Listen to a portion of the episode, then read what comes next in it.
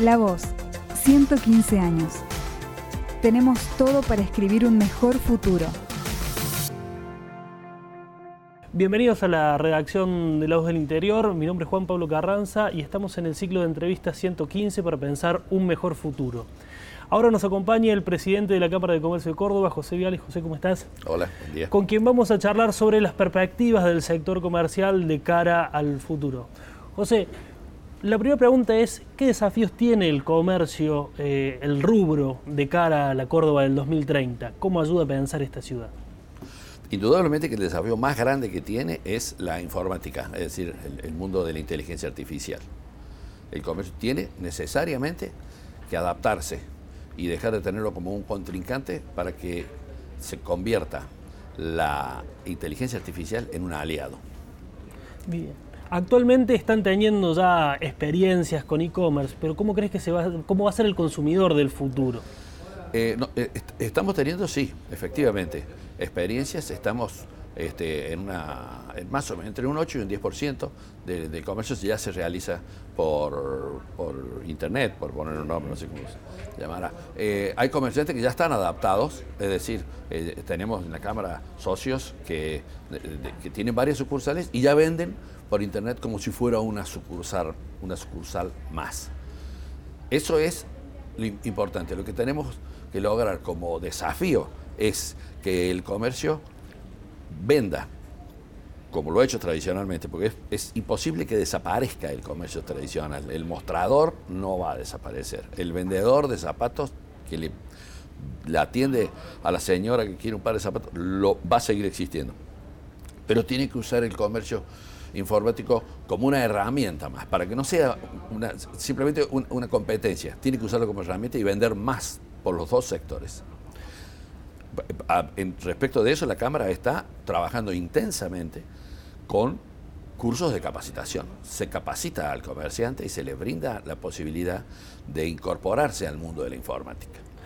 El rol ahí del, del, comerciante, de la persona, ¿cómo vendría a ser de cara al futuro? Hablábamos de capacitación un poco antes. ¿Cuáles son esas herramientas que se tiene que, que en las que se tiene que desarrollar? Bueno, el, el, comerciante tiene que capacitarse, tiene que capacitarse para adaptarse a, las, a la modernidad.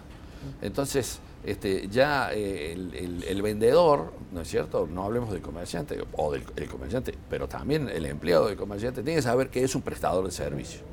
Y el prestador de servicio es el que, es el que recibe al consumidor, lo, lo alienta a comprar, lo, lo, lo, orienta para saber qué comprar, tiene que hacerlo honestamente para que lo que compre le sirva, para que ese consumidor vuelva. Y, y, este, y además tiene que saber que el consumidor ya viene con una fuerte carga de, de, informática arriba, es decir, ya viene influenciado por la informática. Hay que convencerlo de que es bueno volver al negocio. Y si no, aquel que no quiera volver, venderle por internet. Eh, tratando, de, de, tratando de contrarrestar, no, no hay ninguna no hay ningún pecado de que haya empresas que vendan solamente por internet, pero lo que tiene que hacer el comerciante es tratar de contrarrestar la, la, influencia negativa que puede tener ese sistema de ventas en el, en el comercio.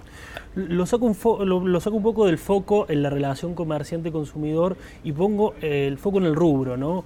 Porque el comercio ha sido un actor fundamental a la hora de desarrollar también la ciudad, junto con, con otros sectores de la sociedad. ¿Cómo ve eh, el rol del comercio en el desarrollo urbano de Córdoba?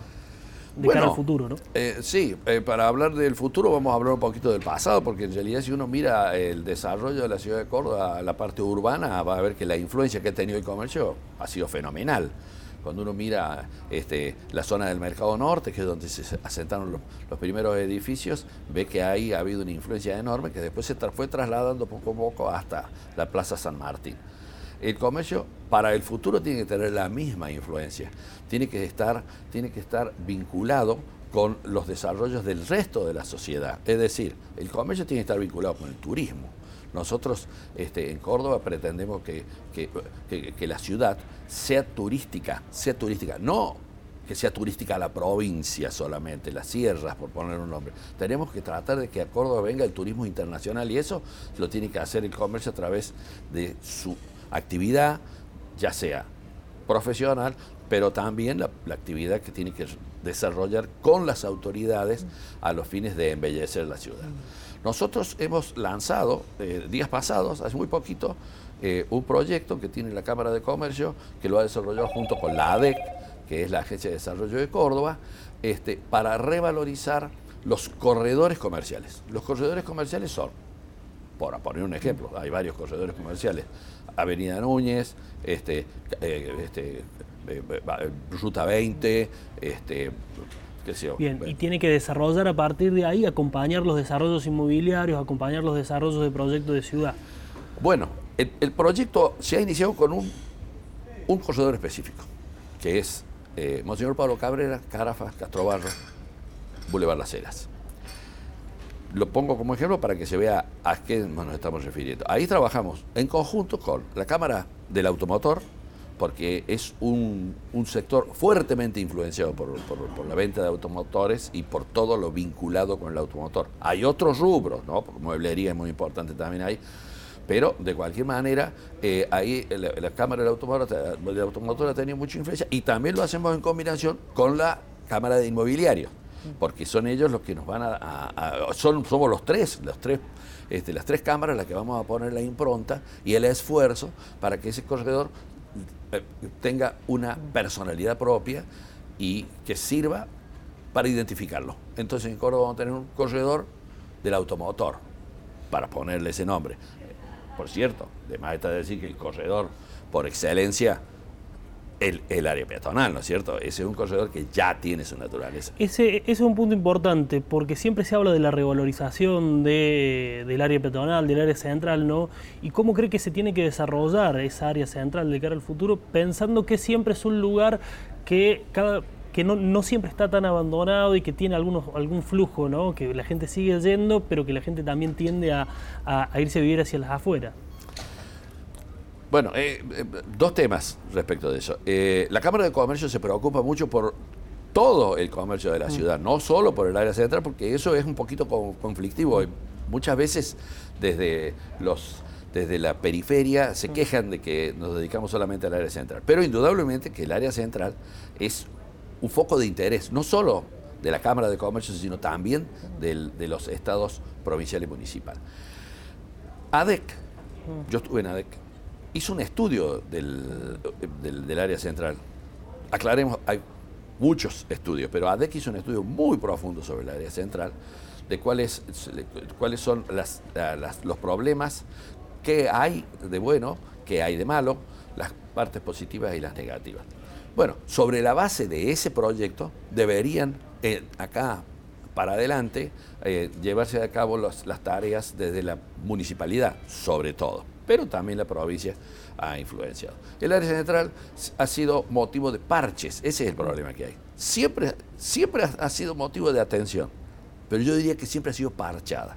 Después de aquella obra grande que, se hizo con, las, eh, con, la, peatonalización, que fue una, una impronta este, que se le impuso al, al área central de gran trascendencia, bueno, de ahí en adelante se fue modificando solamente la peatonalización y a veces con, resultados no tan positivos porque eh, en alguna medida se ha extendido tanto a la peatonalización que no ha resultado, no ha dado los resultados esperados. Entonces, al centro de la ciudad hay que, hay que hacerle una transformación profunda. Eventualmente habrá que demoler algún, algunas, algún exceso de inmuebles, habrá que para revalorizar este, inmuebles históricos. Caso concreto, la manzana del Banco de Córdoba, por ejemplo, un ejemplo extraordinario donde se ha procedido a demoler lo que no servía, revalorizar lo que servía y este, este, construir eh, cosas modernas, atractivas eh, y, acordes al, al entorno histórico. Le, hago una, última pregunta que tiene que ver con los desafíos cómo, de cómo resolver dos cuestiones eh, puntuales. Uno que tiene que ver con la cuestión de eh, la informalidad y otro que tiene que ver con la legislación. ¿Cómo cree que se pueden resolver esos dos tipos de, de, inconvenientes? No, sé si inconvenientes, pero desafíos, básicamente. Son, son dos cosas bien fuertes, ¿no? Eh, respecto de la informalidad, hay que resolver los problemas que genera la informalidad. Y la excesiva presión fiscal, que nosotros la denunciamos siempre, eh, va a favor de la informalidad. La, excesiva, este, el, excesivo costo laboral, dejando a salvo el salario, que nosotros pretendemos que sea mayor todavía, pero el costo laboral también va en contra, va en favor de la informalidad. ¿Por qué? Porque cuando nosotros observamos en la actualidad que eh, este, tenemos un 18% de locales vacíos en el, en el microcentro, tenemos un resultado que es curioso. No todos los que se fueron se fundieron. Muchos se fueron a la periferia y otros se fueron a la informalidad. Uno lo dice con dolor porque la Cámara evidentemente propende a la formalidad. Para nosotros la formalidad es la bandera, pero no podemos desconocer la existencia de la informalidad que genera una competencia desleal fenomenal, porque son tan importantes los motivos que llevan a la informalidad que quien está en la informalidad no gana el 10% más, gana el 60% más. Entonces, la informalidad hay que combatirla facilitando la formalidad. En esto lo voy a, citar a Felipe González cuando en México hablaba un día sobre el desempleo y arrancó su conferencia diciendo que para hablar del desempleo, primero tenemos que hablar de los que dan empleo.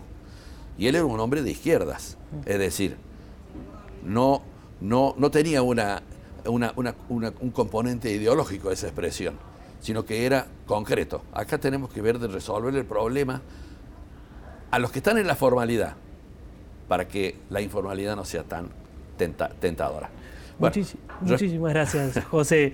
Eh, se nos acaba un poco el tiempo. Los invitamos a seguir viendo el ciclo 115 en todas nuestras plataformas. Muchísimas gracias por acompañarnos.